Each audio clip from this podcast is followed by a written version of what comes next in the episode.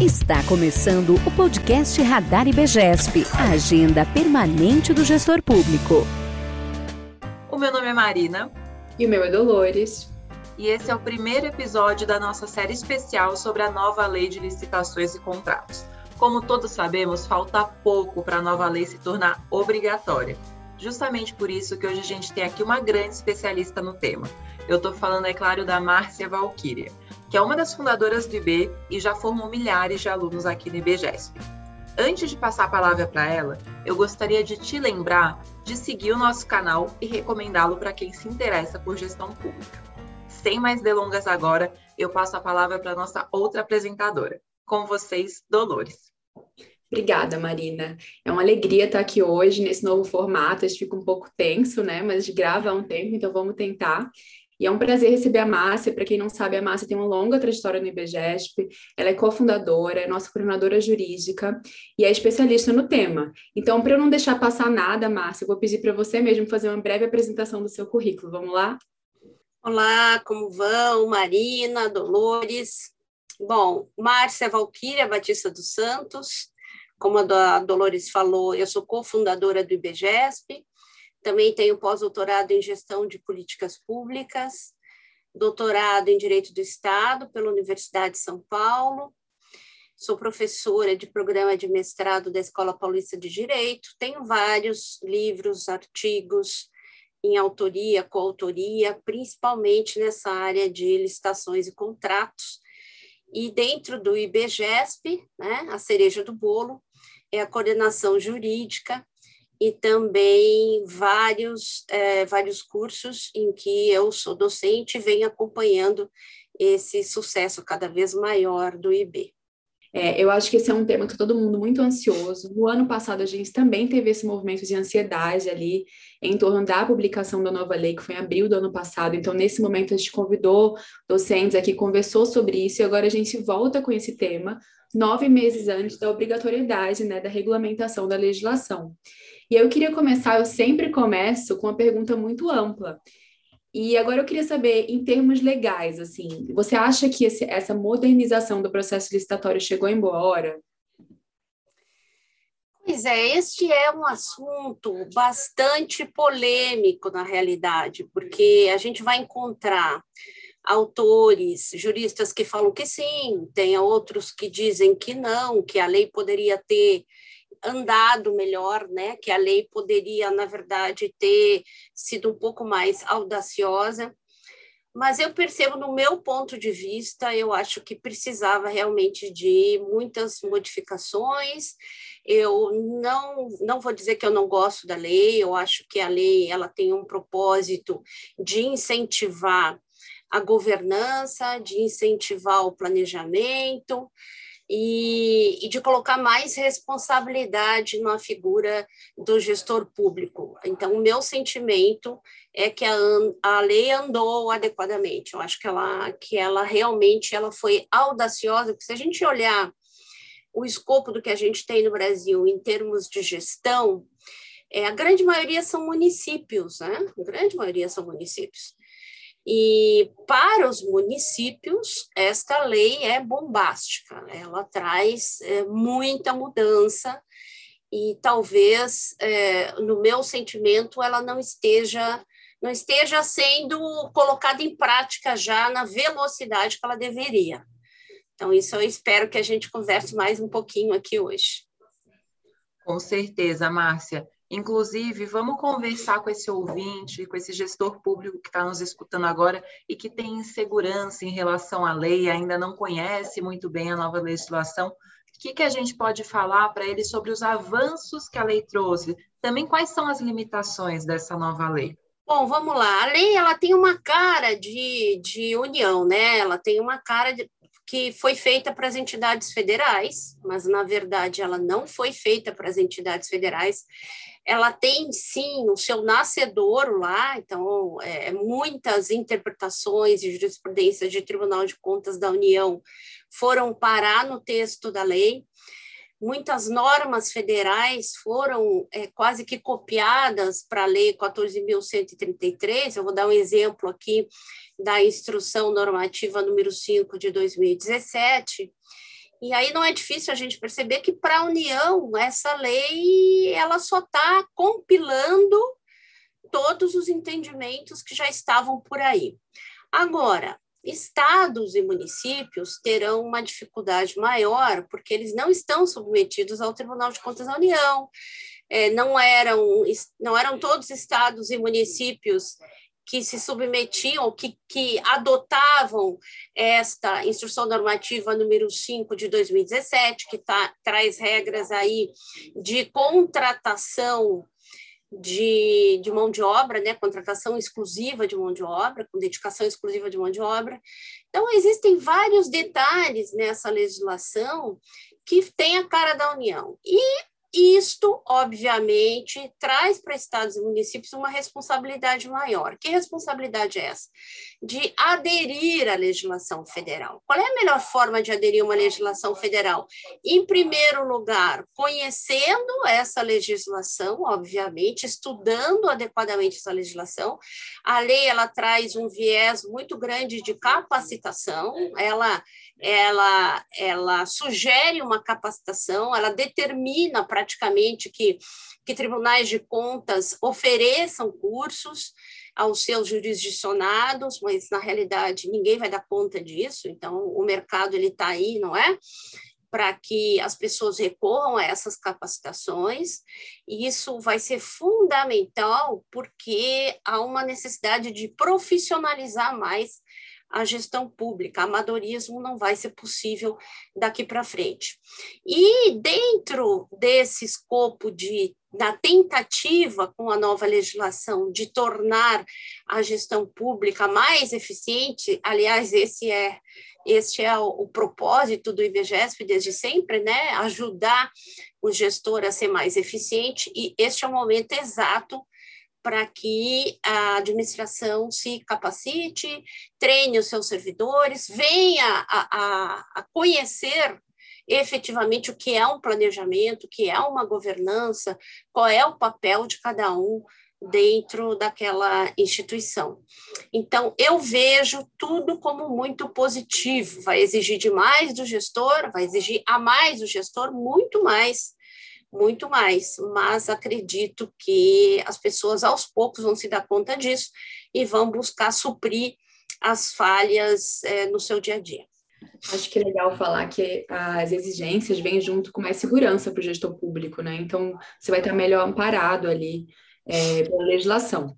Você falou em algum momento aí que a maioria dos órgãos do Brasil são os municípios, né? A gente tem os municípios aí em grande número. E uhum. pensando neles e no Estado e todas a, em toda a conjuntura, como que está o momento de preparo do gestor público? Você acha que está todo mundo preparado para essa obrigatoriedade que já é para o ano que vem, já é para 23? Pelo contrário, é, o meu, o que eu sinto é que as pessoas estão tendo uma resistência muito grande e de adotar a nova legislação, porque ela já pode ser adotada, né? ela já está aí. Aliás, havia um, um, uma ideia de que podia se deixar para mais tarde, porque o Portal Nacional de Compras Públicas ele não está totalmente regulamentado ou porque ele não está em operacionalização. Isso não é verdade, né? Acabou de sair um, um comunicado, na verdade, uma decisão do Tribunal de Contas da União que disse que que disse que, assim, ó, o Tribunal de Contas da União ele foi questionado há uns meses atrás a respeito da possibilidade de se fazer uma outra publicidade, quer dizer, os próprios servidores do Tribunal de Contas perguntaram ao plenário o que fazer se não havia a possibilidade de, de fazer as, as publicações dentro do portal. Por quê? Porque o próprio Tribunal de Contas da União, ele não pertence ao sistema CISG. Então, como ele não pertence ao sistema CISG, não estava ainda é, vinculado né, o sistema interno do tribunal ao Portal Nacional de Compras Públicas. Naquele momento, o plenário do tribunal disse assim: ok, é, vamos adotar a lei 14.133, mas no que diz respeito a esta publicidade, está autorizada a publicação no Diário Oficial até, da União, obviamente, até que seja possível uh, publicar dentro do portal. Agora, semana passada saiu uma decisão do Tribunal de Contas da União dizendo assim: olha, agora já podemos publicar, já estamos conversando, o nosso sistema do tribunal já está conversando com o sistema do Portal Nacional de Compras Públicas, então já deixou de existir aquele impeditivo, portanto, está em pleno vapor o Portal Nacional de Compras Públicas, claro, para, no que diz respeito ao Tribunal de Contas da União, no que diz respeito a todos os entes que estão é, vinculados ao sistema CISC. O que, que significa isso? Significa que estados e municípios que não têm um serviço informatizado ainda adequadamente, que não contam com uma área de TI adequada, para que essa área é, pegue o seu sistema, né, o sistema que aquele município, aquele estado está sujeito, e faça o link com o Portal Nacional, com o sistema do Portal Nacional, quem ainda não está dentro, é, quem não tomou essas providências, vai ter grande dificuldade lá na frente. Eu já, nós temos aí seis meses, oito meses, nove meses para, poder fazer essa adaptação, e é muito pouco. Então, vai ter grande dificuldade, cada vez maior, de atender ao que, o, ao que a Lei 14.133 está demandando. Então, eu vejo pela, pelo contato que eu tenho com várias administrações, pelos cursos que a gente dá aqui no IB, é, a gente sente que há uma certa resistência ainda no âmbito municipal, achando que alguma coisa vai acontecer e que vão ser salvos pelo gongo no, no, último instante e que essa lei vai ser prorrogada sob vacácio legis, o que eu não conto com isso absolutamente. Pode acontecer? Pode. Mas se não acontecer, em 1 de abril do ano que vem, nós não teremos mais a Lei 8666, a Lei 10520 e a Lei do RDC. E aí, como é que se prepare então? Porque a gente sabe que quem está nos escutando vê a nova lei de licitações como algo muito extenso, o que de fato é, né? Ela abarca uma série de questões, mas o que você, como especialista, sugere para quem está escutando para começar, para dar o pontapé inicial, para preparar esse órgão público, esse município, a contratar com a nova lei? É, veja, é, eu me lembro que eu trabalhava na Universidade de São Paulo quando a Lei 8666 ela foi aprovada. Também uma lei muito diferente do Decreto-Lei 2300. Qual é a primeira coisa que se faz? Quer dizer, você monta um grupo de trabalho, um grupo de estudos, para ler a legislação, né, para estudar a legislação e para sugerir que essa, é, quais são as adaptações que aquela entidade, seja, seja município, seja estado, enfim, seja seja união, que não é o caso agora, mas é, o que, que se tem dentro do órgão que precisa ser alterado, precisa ser é, adaptado à nova legislação. Então, isso passa primeiro por um grupo de trabalho que vai definir quais são esses requisitos. Né?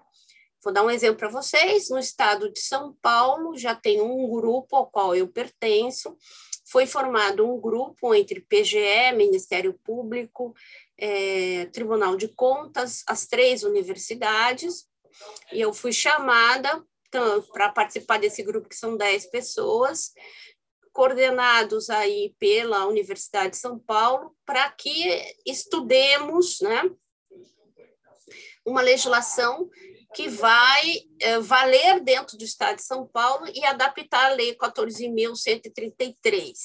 Adaptar, ou seja, regulamentar a Lei 14.133 no Estado de São Paulo. Então, isso pode ser uma outra lei, o que eu não acho que seria recomendado, ou um próprio decreto regulamentador, que é o mais viável. Né? O município, da mesma maneira, ele pode optar por fazer um decreto mais genérico, né, de toda, vamos lá, que vai abarcar uma série de assuntos dentro da Lei 14.133 e fazer outros regulamentos esparsos a respeito de determinados assuntos. Por exemplo, né, a gente já tem alguns regulamentos federais, um deles, que é que é o mais urgente, é definir o que são bens bem comuns e bens de luxo. Na verdade, é para distinguir os bens comuns dos bens de luxo. Tem um prazo para isso dentro da lei. A União tem. A União já soltou este regulamento. Agora, está é, tá aquela discussão, né? O que, que vai acontecer? Parece que seu prazo, se não me engano, é setembro. Depois de passar esse tempo, o município não vai mais poder fazer as suas aquisições, eu não digo nem nem só bens de luxo, qualquer bem, porque o regulamento diz que é para regulamentar a forma de padronização de bens comuns e bens de luxo. Então, eu vejo colegas que estão aí discutindo isso. E aí, como é que é? Não vai cons conseguir fazer licitação depois desse prazo? Eu entendo que vai conseguir fazer licitação depois do prazo, só que começa a ficar insustentável a posição daquele ente federativo, daquele município, daquele estado, que simplesmente não regulamenta. Ele vai adotar o regulamento federal? Também não é recomendado que se adote o regulamento federal, porque existem regras para a União que não se aplicam para estados e municípios, né? O cadastro federal é federal, o cadastro federal não é estadual e não é municipal. Então, assim, eu não posso chegar e dizer assim, não, olha, no meu município, eu vou escolher utilizar aquele artigo e aquele inciso do regulamento federal. O resto não me interessa, eu não posso fazer isso. Ou se adota o regulamento federal como um todo, né? Ou não se adota e não se tem regulamento para disciplinar a matéria. Então, a primeira coisa seria esse grupo de estudos. Eu, esse grupo de estudos ele deve ser capitaneado, no meu ponto de vista, pelo controle interno, pelo órgão jurídico e aí faz uma equipe interdisciplinar para decidir, olha, como é que é a nossa equipe de planejamento aqui? Quantas pessoas estão trabalhando com planejamento? Que a gente vai ter que ter o estudo técnico preliminar nas licitações, o plano anual de contratações, isso tudo quem faz é a área de planejamento. E porque essa fase do planejamento ou da licitação interna, ela foi muito incentivada, já era importante na Lei 866 e agora na 14.133 tem até responsabilidade para quem foge do planejamento. Então a gente vai precisar sim é, partir de primeiro um conhecimento da legislação e uma identificação de todas as áreas e atribuição de competências para cada um. Quem vai quem vai fazer, como eu disse, o plano anual de contratações, quem vai fazer o estudo técnico preliminar, quem é o responsável pelo anteprojeto, quem é que faz o, o projeto básico, o termo de referência. Então, a gente, dentro da administração pública, o que eu vejo hoje em dia é assim, ah, quem está ali meio que de plantão vai lá e faz, né? Quem tem um pouco de competência para o assunto faz só que não vai ser mais assim. As áreas terão que ser bem delimitadas. Então, quem não está pensando nisso, inclusive eu tenho ouvido muito de municípios é, uma frase assim: ah, a gente vai ter que contratar pessoal para trabalhar. Sim, possivelmente sim. A gente sabe que tem muitos municípios com com, com poucos servidores, né? A lei diz, olha, quem vai trabalhar com licitação preferencialmente tem que ocupar um cargo de provimento efetivo ou emprego público, preferencialmente. Não quer dizer que os cargos em comissão não possam vir a trabalhar com licitação, mas para designar alguém em cargo em comissão, é assim que eu penso, designar alguém em cargo em comissão para redigir um estudo técnico preliminar, fazer um planejamento ou assinar um projeto básico no termo de referência, eu tenho que justificar no processo que eu não tenho pessoal ocupante de cargo efetivo ou de emprego público para tocar aquele trabalho, porque a lei é, exige, né, vamos dizer assim, ela recomenda, mas a gente tem que ter essa leitura. Olha, quando a lei diz preferencialmente, é quase como um dever porque eu sempre tenho que me justificar por que, que eu não estou seguindo esse preferencialmente. Pelo menos no âmbito de tribunais de contas e de controle externo, é essa visão que eles têm. Márcia, eu acho que é, todo esse, esse episódio está em tom de alerta, né? A gente está falando muito sobre prazo para a implementação da legislação. Mas eu queria dar mais um alerta ainda. Quais são os riscos para os órgãos que não implementarem até o prazo final? Assim, que risco eles correm hoje? Além do que você falou agora da portaria de nomeação, dos bens de luxo, dos bens comuns. Então, essa é a pergunta de milhões, né? É, vamos lá. Quando a legislação do pregão veio, em que houve uma determinação de que os pregões, de que se fizesse pregão, muitos municípios e estados não, fiz, não faziam pregão, continuavam lá com seus convites, tomadas de preços e tal. É, o que, que aconteceu naquele momento? Corregedoria foi para cima de estados e municípios, é, pressionou a ponto de é, é claro, né? Evidentemente, a gente pode pensar assim: bom, mas eu estou fazendo o meu papel, eu não tenho condições de fazer nada mais do que eu estou fazendo, eu estou sozinho fazendo essas licitações todas, mas, mas, né, nós temos aí as autoridades superiores, ou autoridade máxima, que é nomeada lá no artigo 11 da Lei 14.133, que autoridade máxima ela vai gerir a administração no contexto da 14.133 como é, em torno de uma gestão por competência. O que, que significa isso? Isso já é utilizado pelos órgãos de, de pessoal, né? Então, os antigos RHs, ou, ou os órgãos de gestão de pessoas, ele já é utilizado como uma ferramenta obrigatória. Então, gestão por competência significa que o chefe vai identificar as pessoas dentro da administração que têm condições de assumir o papel XYZ. Então, começa pela autoridade máxima, que ela vai ter que fazer isso, ela vai ter que designar quem vai ser o agente de contratação. Para designar agente de contratação, que o pregoeiro está lá dentro, precisa ter um regulamento, né, para dizer quais são as suas atribuições, e é uma cadeia de coisas que não é da noite para o dia que você faz. Aí a Dolores pergunta: o que, que vai acontecer? No mínimo, responsabilidade da autoridade máxima, que não fez, que não tomou providências para designar essa turma para estudar a lei, para minutar regulamento e para colocar as coisas em ordem.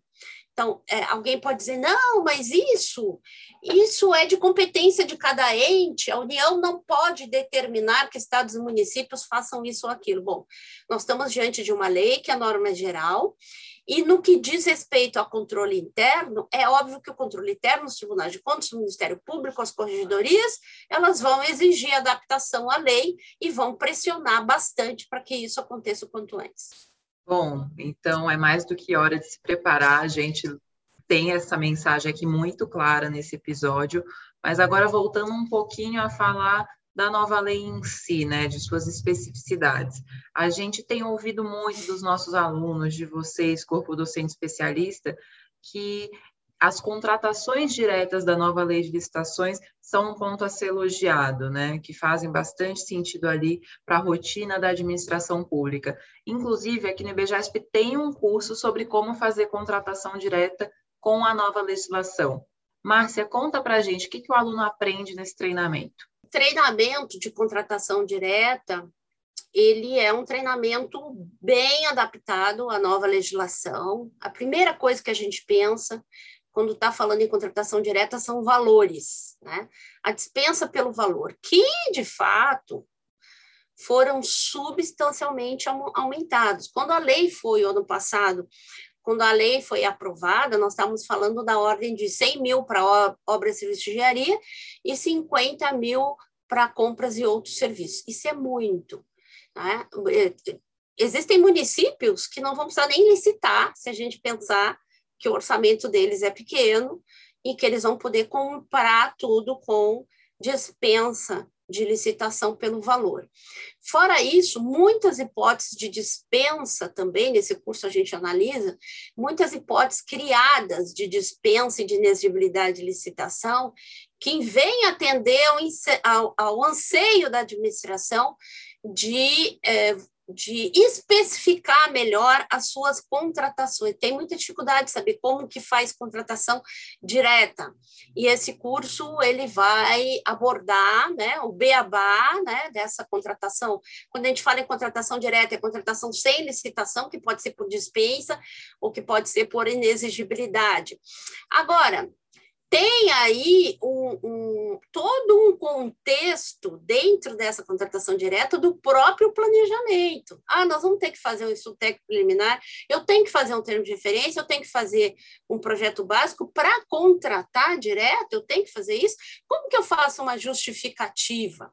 Como que os tribunais de contas ou os tribunais que não sejam os de contas, os de justiça, por exemplo, como que eles têm encarado, né? Quais são as decisões, como que a gente vai se mexer para lá e para cá, principalmente para quem faz poucas licitações e, e não é incomum, quem está nos ouvindo aqui sabe disso, não é incomum, diante desses valores de 50 mil e de 100 mil, que já mudaram agora no início do ano, que eles vão ser atualizados todo início de ano, não é incomum que as compras sejam diretas. Então, eu convido vocês para fazerem o curso nosso de contratação direta, que está realmente muito bem formatado. Na sua fala, você traz a, a questão de municípios com orçamento baixo, né, que conseguiriam ali movimentar é, todas as contratações sem licitação, por dispensa. E aí vem na minha mente também a questão da desigualdade no Brasil. Né? A gente tem uma multiplicidade de formatos de município, tamanhos, e existe muita desigualdade. Como você acha que esses municípios pequenos estão é, recebendo essa nova lei? Eles estão prontos para se modernizar a esse ponto? Estão numa situação muito pior do que os municípios maiores, né?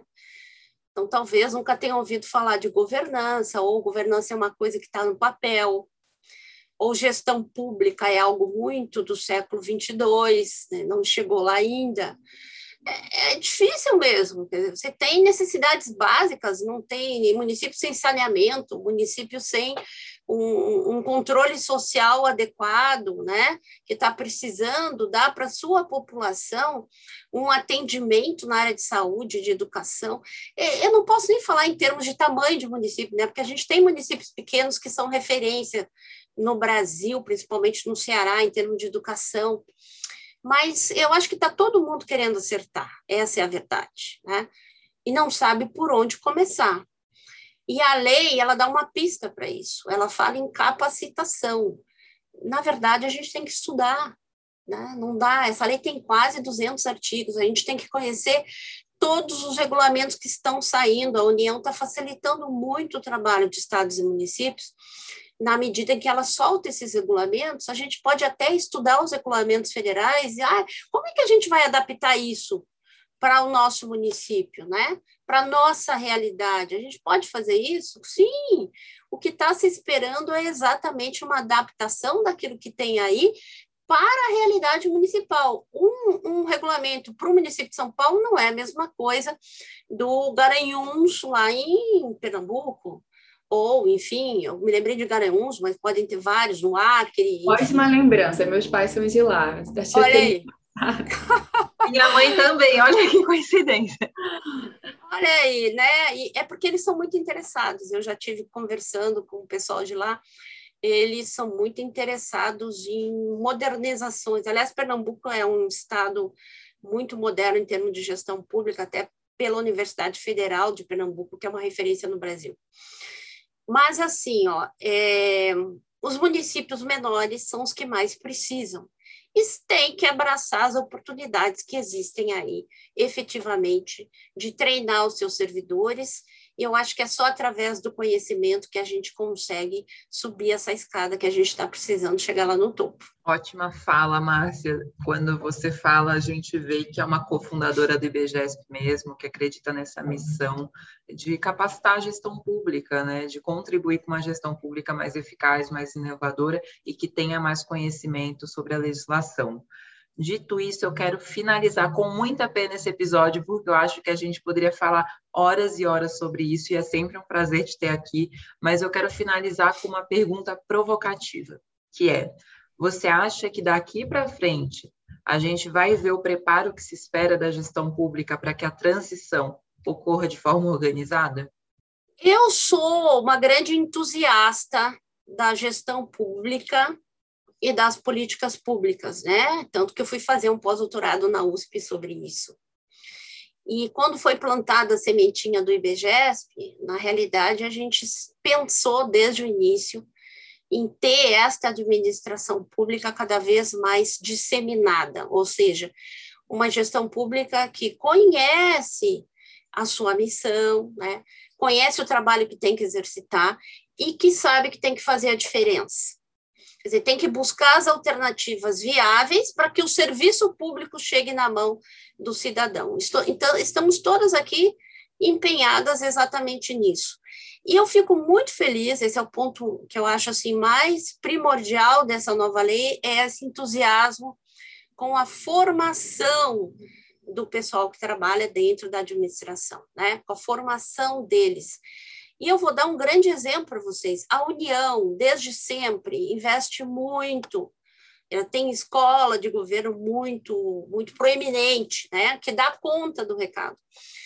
É, o que já não acontece com determinados estados e muito menos com municípios.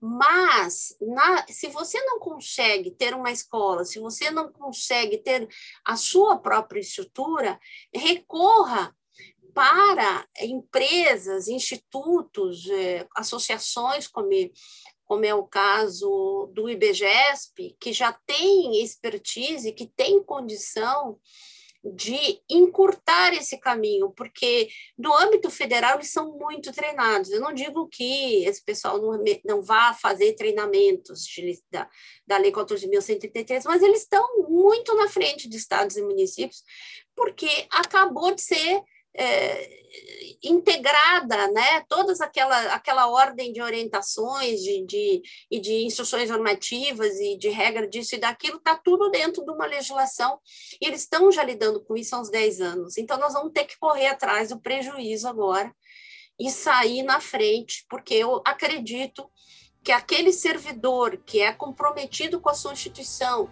que recebe um estímulo para estudar e para se formar, ele vai trazer uma oxigenação para o seu órgão e ele vai trazer um caminho mais fácil a ser percorrido. Essa é a visão que eu tenho. Brigadíssima, Márcia. A gente espera te receber aqui muitas vezes mais. A sua contribuição é sempre excelente e a gente se vê na próxima. Tchau, tchau.